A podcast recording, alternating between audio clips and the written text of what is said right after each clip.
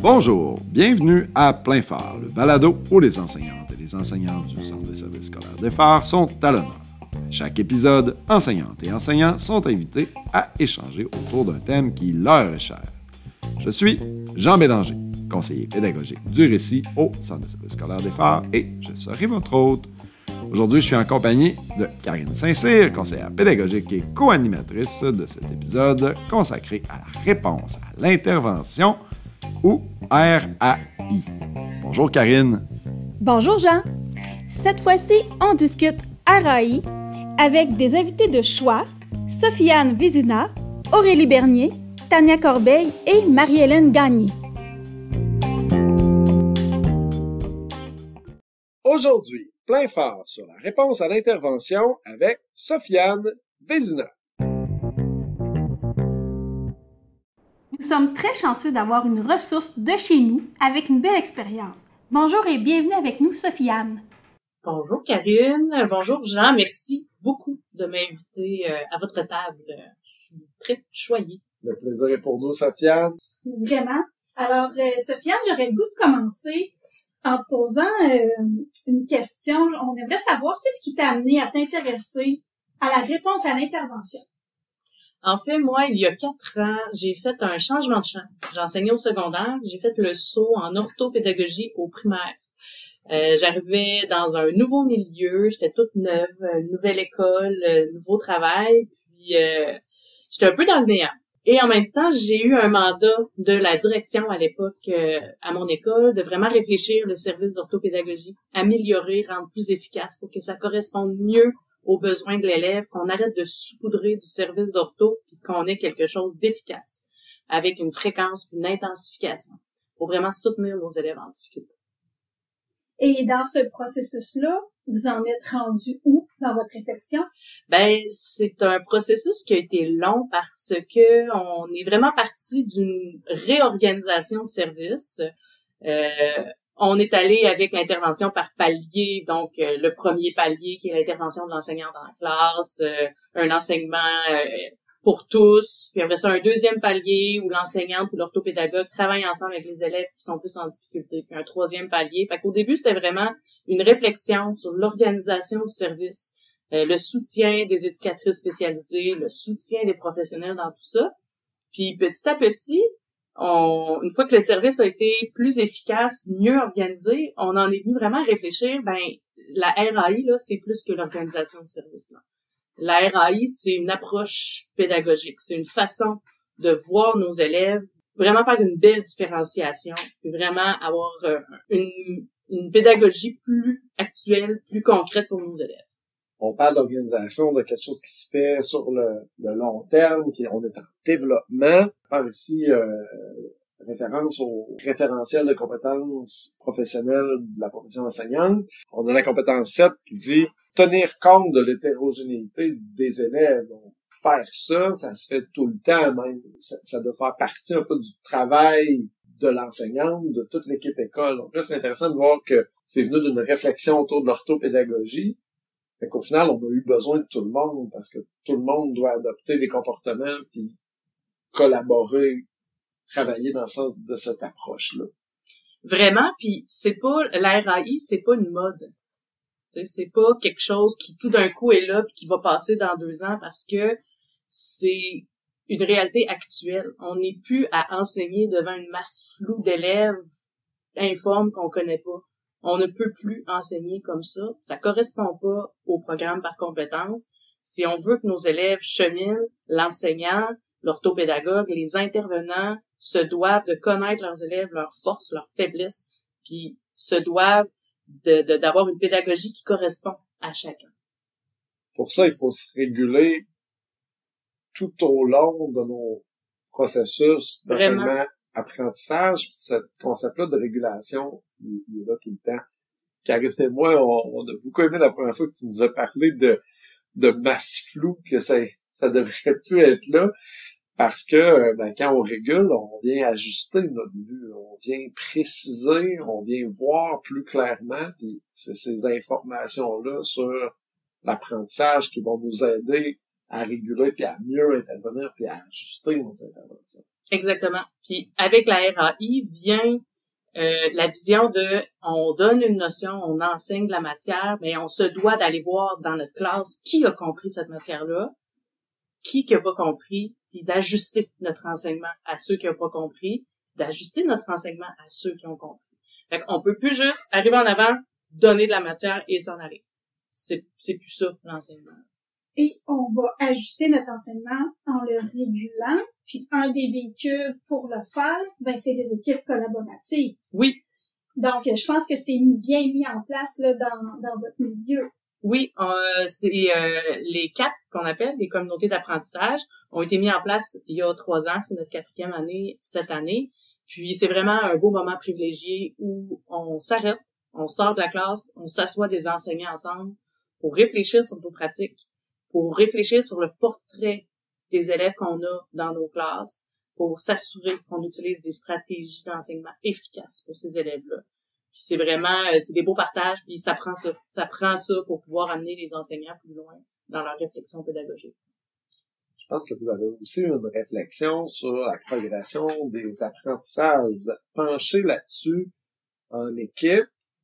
Euh, en quoi ça venait euh, soutenir votre travail euh, dans le sens de ce que vous étiez en train d'implanter, de, travailler dans le sens de la, réponse à l'intervention? J'allais dire de la RAI, si on peut se permettre de dire RAI pas mal souvent aujourd'hui. Ben, c'est vraiment la base. Quand on a commencé les communautés d'apprentissage, euh, faut s'assurer d'enseigner la même chose, d'enseigner les bonnes choses. Fait la, la porte, ça a été de prendre la progression, de lire la progression en équipe, et de s'assurer qu'on a la même compréhension de ce qui est écrit dans la progression, puis de faire une sélection. Bon, mais ça, c'est essentiel, ça, c'est important, mais ça, je l'enseigne de cette façon-là. Pourquoi on prend cette, cet apprentissage-là, puis qu'on dit que l'enfant, pour lui, ça, c'est essentiel? Pourquoi? Parce que dans son quotidien, il va avoir besoin de ça. Plus tard, dans son métier, dans sa profession, il va avoir besoin de ça. Fait que ce travail-là a réellement pris deux ans, assez qu'à un moment donné, euh, les enseignants, on était tannés. Mais c'était essentiel. Il fallait le faire parce que c'était comme vraiment le travail de fond sur qu'est-ce qu'on enseigne, pourquoi on l'enseigne. Puis comment on l'enseigne, tu l'as posé. Ben, en fait, on est rendu là. On s'est questionné sur qu'est-ce qu'on enseigne, pourquoi on l'enseigne, et là, on est rendu à comment on l'enseigne. Et le comment va toujours être évolutif parce qu'on n'a jamais les mêmes élèves devant nous. Il faut s'adapter aux élèves qu'on a devant nous à chaque année. Pour la suite de nos échanges, nous avons le plaisir d'accueillir Aurélie Bernier, enseignante au premier cycle du primaire à l'école des Bois et Marais à Luzeville. Bonjour Aurélie. Bonjour à tous. Je suis très heureuse de l'invitation. Ça me fait grand plaisir d'être avec vous aujourd'hui pour parler de pédagogie, mais plus précisément de la RAI. Et justement, Aurélie, merci beaucoup d'être venue. Ton parcours d'enseignante t'a amené à vivre des expériences variées. À travers tout ça, on sait que tu as à cœur la réussite de tous tes élèves. Comment se soucier de la réussite de tous et toutes? C'est une excellente question, Karine, et je pense qu'on devrait toutes et tous se la poser, et ça à différents moments dans l'année. Euh, je suis bien heureuse de partager avec vous aujourd'hui qu'est-ce que je fais en classe, mais je sais que mes collègues enseignants en font tout autant, sinon plus. La différenciation pédagogique, on en fait toujours dans nos écoles, mais je pense que dans les dernières décennies, on met plus l'accent sur l'efficacité de nos pratiques pour répondre aux besoins grandissants de nos, élèves. Donc, euh, tout à l'heure, Sofiane parlait de l'importance euh, d'intégrer les cadres dans notre pratique. Mais moi, je crois beaucoup en ça parce que c'est en collaborant, en avec nos collègues qu'on va euh, mettre des, euh, une pédagogie efficace. Donc, euh, on va partir du PFEQ, de nos programmes, mais après ça, on va répondre aux besoins des élèves en diversifiant nos pratiques. Je t'entends parler, Aurélie, on sent ta passion, on, on voit que pour toi, c'est concret. Concrètement, dans ta classe, comment ça se traduit? As-tu des exemples à nous partager de ce que tu fais pour démontrer ça, ce souci-là de la réussite de, toutes et tous? Euh, j'aime beaucoup partir de la littérature jeunesse pour enseigner mes différentes matières. Euh, que ce soit le mathématiques, français, la sociale, sciences. Euh, par exemple, cette année, moi, je suis en première année et mes élèves ont facilement une surcharge cognitive rendue au début de l'après-midi. Donc, je vais maximiser mon temps le matin pour mettre le plus possible mes contenus d'apprentissage. Puis l'après-midi, on fait encore des apprentissages, mais d'une manière moins euh, formelle. Par exemple, je vais commencer mon après-midi avec une euh, lecture enrichie. Puis après ça, on va faire des ateliers. Mes élèves pensent qu'ils jouent, mais en fait, c'est des ateliers éducatifs. Et c'est là que je vais faire mes sous-groupes de besoins. Donc, je vais avoir, par exemple, cinq ateliers. Euh, ben, cette semaine, je travaille le dénombrement avec mes élèves en mathématiques. Ben, je vais m'installer à l'atelier de dénombrement et je vais faire des sous-groupes euh, de sorte que je vais pouvoir intervenir plus efficacement auprès des équipes quand ils vont être rendus à l'atelier du dénombrement. Euh, je fais aussi des sous-groupes selon les, besoins. Donc, mes élèves, euh, parfois, je vais jumeler mes élèves qui sont un peu plus forts avec des élèves qui ont plus de défis. Des fois, je vais mettre mes élèves qui ont des défis ensemble pour justement intervenir auprès d'eux en même temps. Si je prends un exemple très concret, là, en ce moment, je me questionnais sur l'importance de la dictée en classe. Bon, la dictée conventionnelle du vendredi dans le petit cahier ligné. Ben, c'est sûr que ça répond pas à tous les besoins des élèves, cette euh, manière de, de faire la dictée. Alors, je me dis, là, je vais aller répondre aux besoins des élèves qui réussissent mieux, mais ceux qui, sont, qui ont des plus grands défis, ben, c'est pas celle-là qui va leur permettre de me démontrer leur plein potentiel. Donc, je me suis questionnée, puis euh, bon, j'ai décidé cette année de faire euh, des dictées euh, innovantes. Donc, on parle d'une dictée où que l'élève va venir écrire au tableau avec de la craie, avec des, avec des crayons effaçables, avec des lettres en bois, des dictées en mouvement, des dictées où on va aller dehors écrire sur, dans la cour de récréation avec des craies. des entretiens individualisés où je vais faire des causeries sous forme de dictées. Euh, je vais aussi faire des dictées zéro faute, où on va travailler la métacognition des élèves, des dictées en équipe. Et là, je pourrais en nommer plusieurs, mais ça, je fais ça pour la dictée, mais aussi pour d'autres manières, d'autres euh, euh, types d'évaluation que je dois faire. L'année passée, je faisais un projet avec École en réseau qui s'appelait Nos lectures coup de cœur et j'ai amené mes élèves à exprimer leur réaction sur une lecture par différents dispositifs. On avait le dispositif dessin. Alors, les élèves plus créatifs peuvent utiliser l'outil dessin. Euh, il y avait aussi euh, l'outil organisateur euh, graphique, comme un Jamboard où on met des post-it pour expliquer notre réaction. il y avait aussi l'outil audio pour s'enregistrer avec un logiciel ou l'outil vidéo comme Loom pour faire une vidéo de leur appréciation littéraire. Aurélie, c'est de la musique à mes oreilles quand tu parles d'intégration du numérique, comme ça, en lien avec la RAI.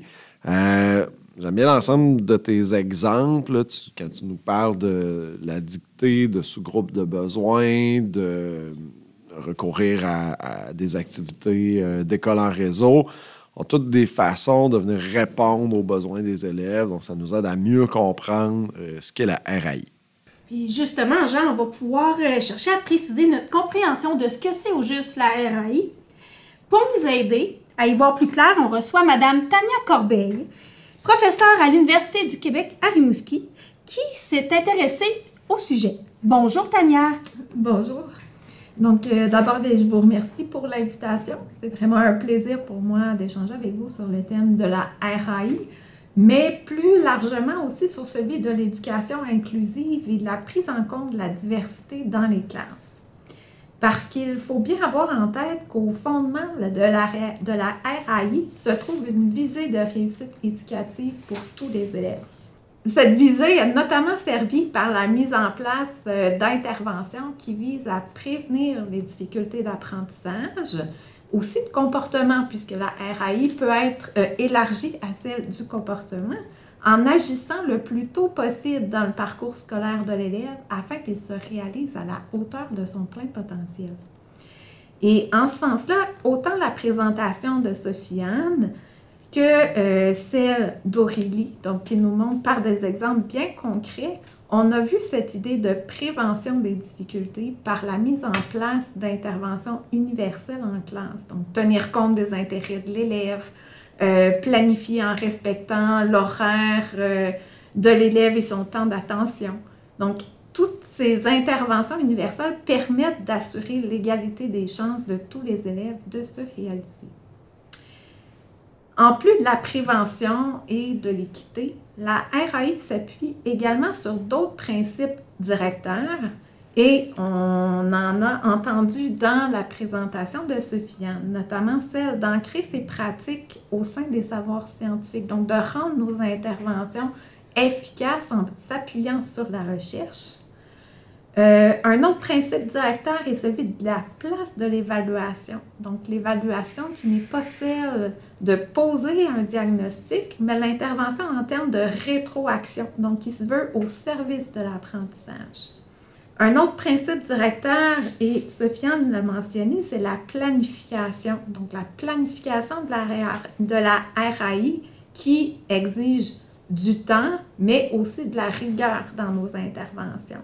Et enfin, le dernier principe qui est celui du travail collaboratif entre les acteurs. Donc, la RAI n'est pas le simple fait, n'est pas de la seule responsabilité de l'enseignant, mais bien euh, de l'ensemble des acteurs qui gravitent autour de l'élève.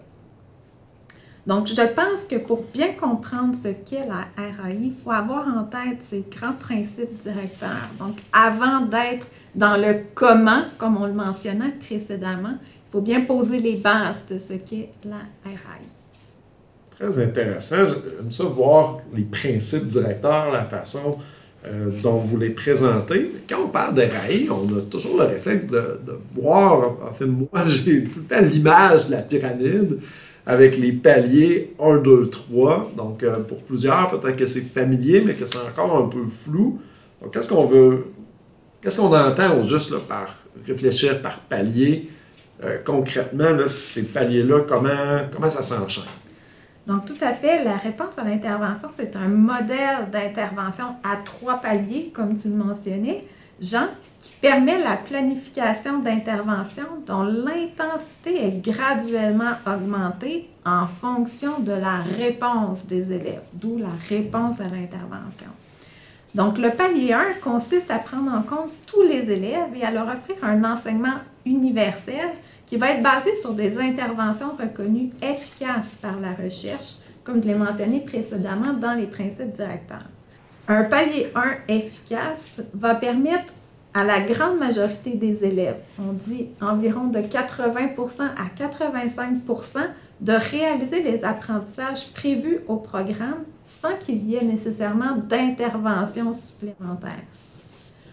Au palier 2, donc qui est constitué d'interventions qui s'adressent aux élèves pour qui les mesures universelles du niveau 1 n'ont pas été suffisantes. Ces interventions correspondent à des besoins plus spécifiques et plus ciblés. Donc, on parle environ de 15% des élèves qui nécessiteraient une intervention du deuxième palier. Finalement, environ 5% des élèves nécessitent une intervention de palier 3.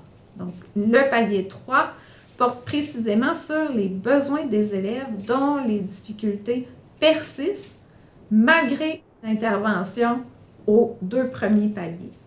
Donc, au palier 3, les interventions vont être individualisées, spécialisées et surtout faites de façon plus intensive.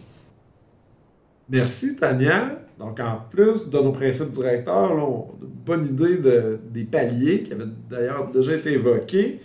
Mais euh, j'ai envie de vous entendre, Sofiane ou Aurélie, euh, la RAI, euh, selon ce qu'on vient de dire, qu'est-ce que c'est au juste, à quoi vous vous rattachez dans tout ce qu'on vient de dire? Ben moi, je le rattache vraiment à une vision pédagogique. Donc, tout ce que tu fais dans ta classe, tout ce que tu fais dans ton intervention en tant qu'intervenant scolaire va être lié à une vision RAI, une vision en palier. Puis, euh, je trouve qu'il y a un, exemple qui est parlant par rapport au comportement. Si ta première intervention de base est réfléchie puis qu'elle est bien faite, tu viens de régler 80 de tes problèmes. Fait que, euh, un exemple que je donnais, c'est que tu accueilles tes élèves dans ton cadre de porte. Si t'es juste là puis t'es en train de jaser avec un autre prof dans le cadre de porte, les élèves rentrent, là, la cloche sonne pour vrai, tu rentres dans ta classe, c'est le bordel. Parce que les élèves sont partout, ils jasent partout, là, faut que tu flashes les lumières, tu cries « On s'assoit, ça commence! » Ça, c'est une intervention premier palier qui n'est pas très efficace. Si tu étais dans ton cadre de porte, de saluer chaque élève par leur nom, tu lui dis « Tu vas aller prendre ta place, s'il vous plaît.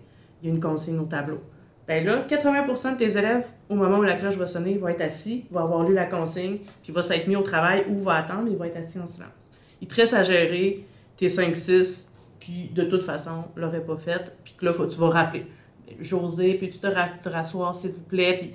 Donc, tu viens de faire une intervention, réfléchis dans une vision de RAI, ton intervention de premier palier est efficace. Tu 80% de tes élèves qui sont assis prêts à commencer. Il te reste à faire tes 3-4 interventions après. Puis si jamais ton petit Jobin en haut, là, dans ton troisième palier, ben lui, chaque début de cours, ça marche pas, il est tannant, tatata, ben là, lui, tu as une intervention spécifique, tu vas peut-être avoir besoin de l'intervenant, de la TES, tatata. Fait que tu sais, ça n'a pas besoin d'être toujours réfléchi, mes élèves de deuxième palier. Ça se fait au quotidien, puis les enseignants le font plus qu'ils pensent aussi au quotidien, la RAI. Au module, on ajuste en fonction de nos élèves. Puis ce que tu dis aussi, dans ton intervention efficace, ça permet de prévenir. Puis je pense qu'il faut de plus en plus euh, viser la prévention. Parce qu'après ça, on intervient, oui, mais des fois, on n'a pas besoin d'intervenir. Comme justement dans l'exemple que tu as donné, ben, de faire un accueil personnalisé, chaleureux auprès de tes élèves, tu es dans la prévention, puis c'est efficace, puis c'est suffisant. Puis je fais du pouce sur ce que Tania dit quand on parle de planification, de, de, de, de réfléchir à son action. Il y a des choses qu'on fait spontanément, on sait que c'est des bonnes pratiques. Mais si j'ai à enseigner euh, le non commun, puis je sais que c'est difficile pour les enfants de, de bien comprendre ça, j'ai pas le choix de m'asseoir avant de l'enseigner puis de réfléchir. Quel exemple je vais donner? Pourquoi je vais donner cet exemple-là? Quand je vais faire faire de la pratique autonome à mes élèves, qu'est-ce que je vais utiliser comme outil? Pourquoi j'utilise ça avec ces élèves-là? Mais ça prend une réflexion avant. Parce que dans le feu de l'action, si je fais juste ouvrir ma page 14 de mon cahier d'exercice puis je lis le petit encadré, ça correspondra pas aux élèves que j'ai devant moi, puis j'aurais pas fait une intervention de palier 1 efficace. Justement, par rapport à ça, euh, là, vous avez nommé des, exemples, justement, concrets de pratiques euh, où vous intégrez justement des, éléments de la RAI. Il y a des bénéfices pour les élèves, vous en avez nommé. Il y a des bénéfices pour les enseignants aussi. Puis, j'aimerais savoir, vos- ce serait quoi vos bénéfices à vous? Tu sais, comme enseignant, qu'est-ce que ça peut renforcer la RAI? Notre sentiment de compétence.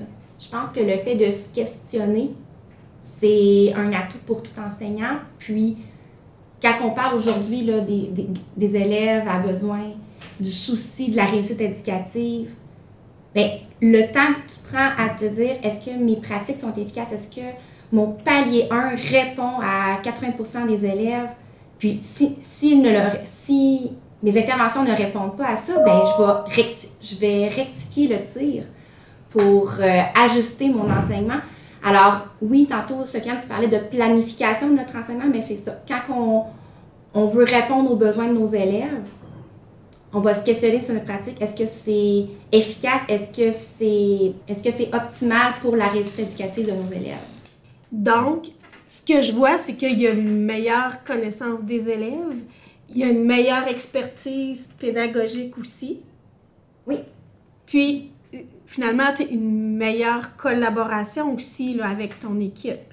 Quand tu te questionnes sur un besoin chez ton élève, puis tu vas en, en discuter avec tes collègues, je pense que c'est là que tu vas aller chercher l'expertise de tout le monde, puis c'est important. C'est pas en restant dans notre classe qu'on va se développer en tant qu'enseignant, puis qu'on va répondre aux besoins grandissants de nos élèves, c'est en collaborant, puis en allant chercher des outils avec nos collègues. Pour faire du pouce sur ce que Aurélie vient de dire, euh, le sentiment d'efficacité, là, quand tu es dans ta classe puis que tu enseignes la bonne chose correctement, tu t'en rends compte, ça fonctionne, ça roule, ça coule. tu sais. On s'en rend compte quand notre euh, activité n'est pas bien montée ou qu'elle ne correspond pas aux besoins de nos élèves. tu sais. Puis moi, je vois ça un peu comme un escalier. Là.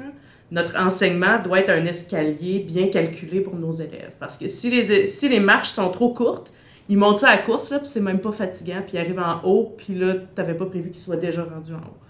Mais si les marches sont trop hautes, ben il y a besoin que tu pousses en derrière pour monter chaque marche. Toi, t'arrives en haut, t'es fatigué, puis il a pas appris. Si ton escalier est bien réfléchi, puis que les marches sont assez hautes, puis c'est pas les mêmes marches pour chaque élève, c'est ça qui est difficile, puis c'est là qu'on rentre dans la différenciation. Ben, tout le monde arrive en haut à une vitesse correcte, puis personne n'est trop essoufflé. Fait que, tu sais, c'est vraiment ça. Quand ton activité pédagogique est bien réussie, tu finis ta période, tu n'as pas l'impression d'être épuisé de ta journée, mais ça a pris de la bonne planification pour s'assurer que ça correspondait aux besoins de tout le monde. Oui, vraiment. Puis quand on est dans la régulation, puis se sentir efficace dans notre travail, il ne faut pas oublier que quand on fait des interventions, des fois de palier 2, on va intensifier, mais c'est parce qu'on a pris l'information, on est venu réguler. Donc, ça veut dire qu'on sait ce qu'on fait. On, s'est rendu compte de l'impact que ça a eu. On est conscient que chez tel tel élève, ça a été moins efficace. Puis quand on fait notre intervention pour les ramener, bien, souvent, on, va avoir réussi à leur montrer, à, à faire apprendre. Puis, euh, c'est pas tout le temps à recommencer. Là. Parce qu'un élève qu'on fait une intervention intensifiée en palier 2, ben souvent, ben, il va avoir appris pour pouvoir continuer de travailler avec. encore une fois, on s'efficace quand on fait ça parce qu'on intègre dans notre pratique cette autorégulation-là.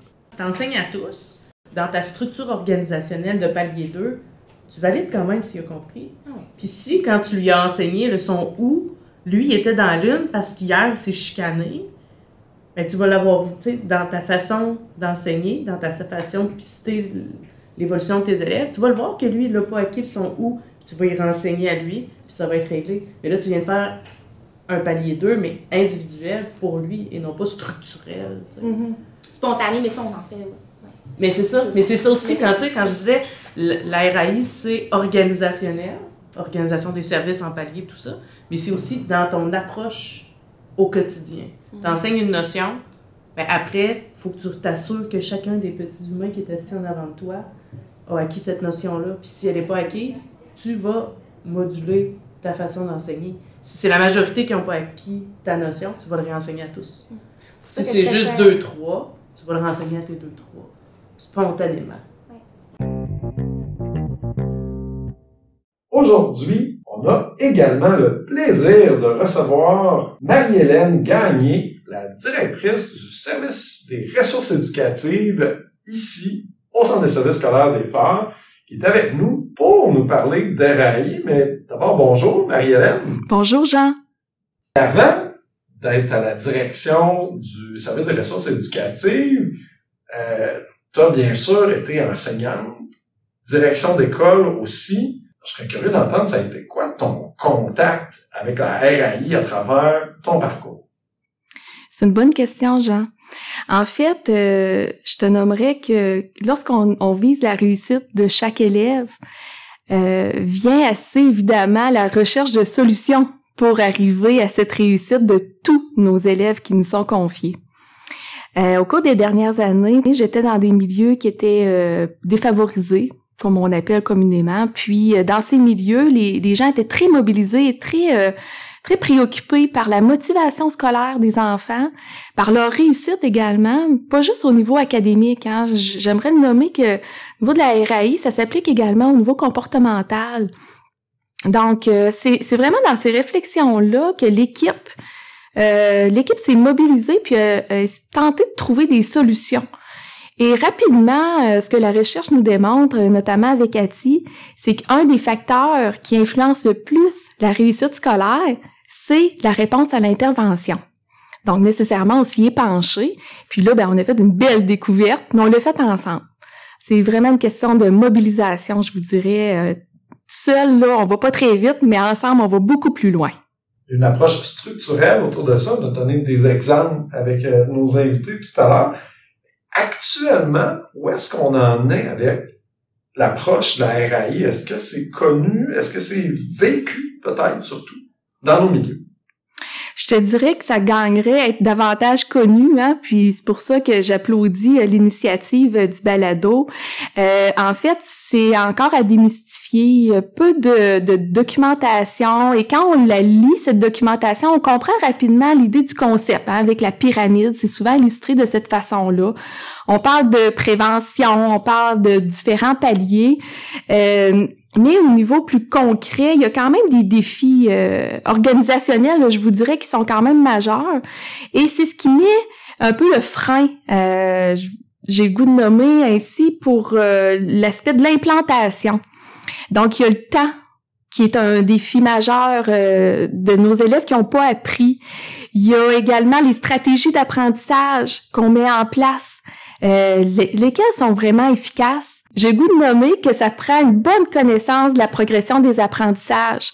Et pour ça, bien, une équipe collaborative, là, je vous dirais que c'est ce qui nous amène encore plus loin. Euh, et à la base, bien, ça prend des bonnes données, des données de nos élèves, des données par rapport justement, comme je vous nommais tout à l'heure, des bonnes pratiques éducatives. Et tout ça sur le chapeau de la régulation. Réguler son, son enseignement, euh, se donner une approche réflexive également par rapport à notre façon d'enseigner, mais aussi comment l'élève, lui, apprend. Et pour ça, ben, ça prend une bonne connaissance du rôle de chacun des acteurs parce que comme enseignant, on peut pas y arriver tout seul. Euh, on a besoin d'une équipe pour le faire, donc de bien connaître son réseau, l'orthopédagogue dans notre école, l'éducateur spécialisé, les conseillers pédagogiques qui sont là, la direction d'école, bien entendu, qui va nous être un facilitateur, un coordonnateur dans l'implantation. Donc, pour bien répondre aux, défis organisationnels que ça, ça impose. Ça nous donne des exemples concrets où les données ne sont pas que des colonnes de chiffres, mais bien une connaissance de nos élèves, ça nous donne des exemples que euh, la collaboration, euh, ça peut être très structuré et structurant, puis ça peut nous aider parce qu'on travaille ensemble euh, pour notre objectif de réussite de chaque élève. ça, c'est un peu notre situation actuelle. On se projette comment vers l'avenir avec ça, cette approche de la RAI. Écoutez, nous ici, là, notre, notre parapluie que j'ai goût de nommer ici au Centre de services scolaires, on se gouverne avec le plan d'action de la direction générale qui est une organisation apprenante et une organisation performante. Donc, on est ensemble pour apprendre, pour avancer, pour faire des petits pas. Euh, Aujourd'hui, on parle de la RAI, c'est un petit pas dans la bonne direction. On parle aussi de différenciation pédagogique, mais moi, je vois un lien très inclusif de l'élève à travers la RAI. Euh, c'est une question d'équité aussi. On donne la chance à tous nos élèves de réussir. Donc, comment on se projette? C'est vraiment en implantant de plus en plus les communautés d'apprentissage professionnel dans nos établissements, en travaillant en équipe collaborative, en mobilisant chacun des acteurs euh, dans son rôle et tout ça pour soutenir la réussite des élèves. Ce que j'entends, c'est une approche qui teinte une variété d'actions, l'ensemble des actions de l'organisation. Euh, la RAI, est-ce que c'est pour tous les élèves, c'est-à-dire euh, du plus jeune âge euh, à la fin du parcours scolaire. Absolument. Donc, on a un bel exemple ici qui est vécu au Centre de services scolaires des Phares, qui est euh, le programme CAP sur la prévention. C'est un programme qui est appliqué depuis plusieurs années du préscolaire, premier cycle du primaire. On, on déploie vraiment tout les axes de la RAI, c'est-à-dire le dépistage, euh, les données sur les élèves, les bonnes pratiques à, implanter sont, sont créées. Il y a déjà des outils qui sont faits. Il y a un site pour les enseignants pour justement la littérature. Donc vraiment, tout a été bâti. Et il y a de la régulation, du monitorage. Il y a un mécanisme aussi dans les écoles pour justement aller soutenir les élèves qui ont besoin d'un petit peu plus de temps. Donc, je vous dirais là qu'au niveau du premier cycle préscolaire, comme je le nommais précédemment, il y a des actions qui sont très porteuses actuellement. Au secondaire, bien, on est encore en émergence. Il y a déjà des, équipes collaboratives qui se mettent en place, il y a des, des disciplines qui s'assoient ensemble, qui travaillent ensemble, qui planifient ensemble. Mais je pense qu'ensemble, on peut justement aller plus loin si on a en tête d'être en mode prévention et si on a la RAI qu'on peut appeler différenciation pédagogique, comme je vous le nommais tout à l'heure. Mais si on l'a en tête et qu'on le fait ensemble, ben, je pense qu'on va aller beaucoup plus loin. Merci beaucoup. Ça fait plaisir.